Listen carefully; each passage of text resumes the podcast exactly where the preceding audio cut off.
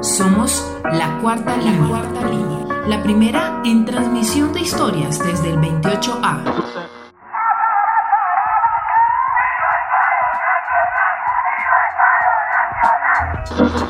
Visibilizamos realidades y transformamos su percepción. Después de 18 días de paro, este país ha ganado muchas cosas. Soy Diana Vinasco, caleña y habitante del distrito de Agua Blanca. ¿Qué hemos ganado con el paro?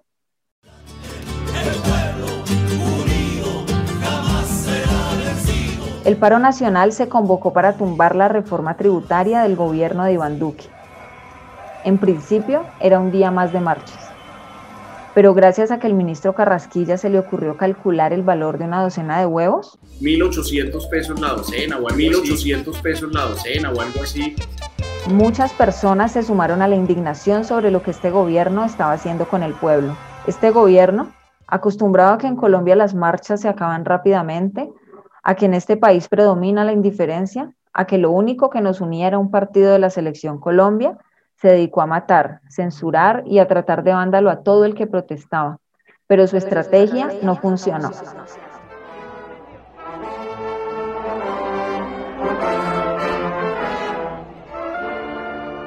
La resistencia, sobre todo de jóvenes en la calle, llevó a tres victorias. La primera, que Duque retirara su nefasta reforma tributaria.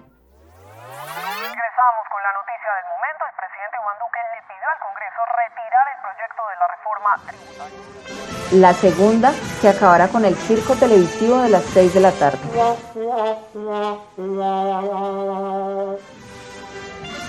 La tercera, que el ministro renunciara. Duque creyó que allí acabaría todo, pero ya el fuego estaba encendido. La violencia policial que llenó de muertos, heridos y desaparecidos el país y sobre todo a Cali hizo que las protestas continuaran. De allí en adelante, las victorias han sido por montones. Una de ellas es que logramos desmantelar por completo a los noticieros que nos han mentido durante décadas. RCN y Caracol fueron reemplazados por jóvenes que hacían transmisiones en vivo, por videos, imágenes, audios, memes, textos, que se difundían en redes sociales y tumbaron las mentiras del gobierno dentro y fuera del país. La policía llegó están con los cascos puestos y están disparando. Con los cascos puestos están disparando. Esto, esto lo tiene que ver todo el mundo. Logramos que la comunidad internacional se pronunciara rápidamente.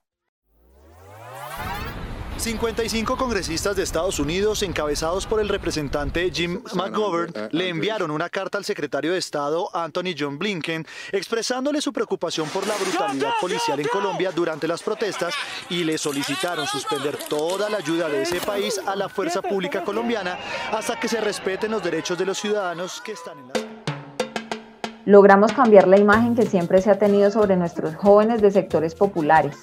Ya no son vistos como los vagos, los marihuaneros, los ladrones. Ahora les dicen la primera línea, los muchachos, los pelados valientes. Ahora son nuestros héroes y les llevamos comida y medicina. Y nos dimos cuenta que piensan, sienten, luchan y se preocupan por su comunidad y su país. Hay que parar para poder avanzar, porque el gobierno nos tiene aburridos ya, eso es lo que pasa. Logramos politizarnos, no porque nos vayamos a volver políticos, sino porque ahora en la calle, en la casa, en los grupos de WhatsApp, hablamos del país. Que este gobierno entienda que lo que están haciendo no es lo más correcto para nosotros. Ellos, para ellos sí es bueno, sí, para ellos sí es bueno, porque ellos se van a embolsillar un plata, van a llenar, están relajados, pero nosotros los pobres, nosotros los pobres sí sentimos aunque sufrimos encarecimiento de los alimentos, tenemos que hacer eternas filas para la gasolina o no podemos transitar fácilmente por la ciudad. Sabemos que lo que está sucediendo es necesario para que estos gobernantes por fin entiendan que existimos, no solo para pagar impuestos, sino para criticarlos y obligarlos a cambiar sus decisiones y sus leyes injustas. para que sepan que no nos dejaremos meter los dedos a la boca nunca más. No, muy mal, porque es que uno, uno, tiene que pagar arriendo para comer y sí, uno, y uno bien llevado, papi, eso no es justo.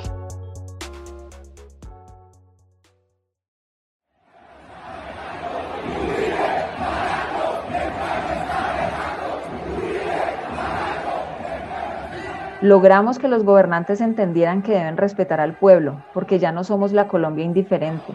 Ahora tenemos mucho por qué luchar, pensar y protestar. Ahora las cosas que nos unen son mucho más que los partidos de la selección.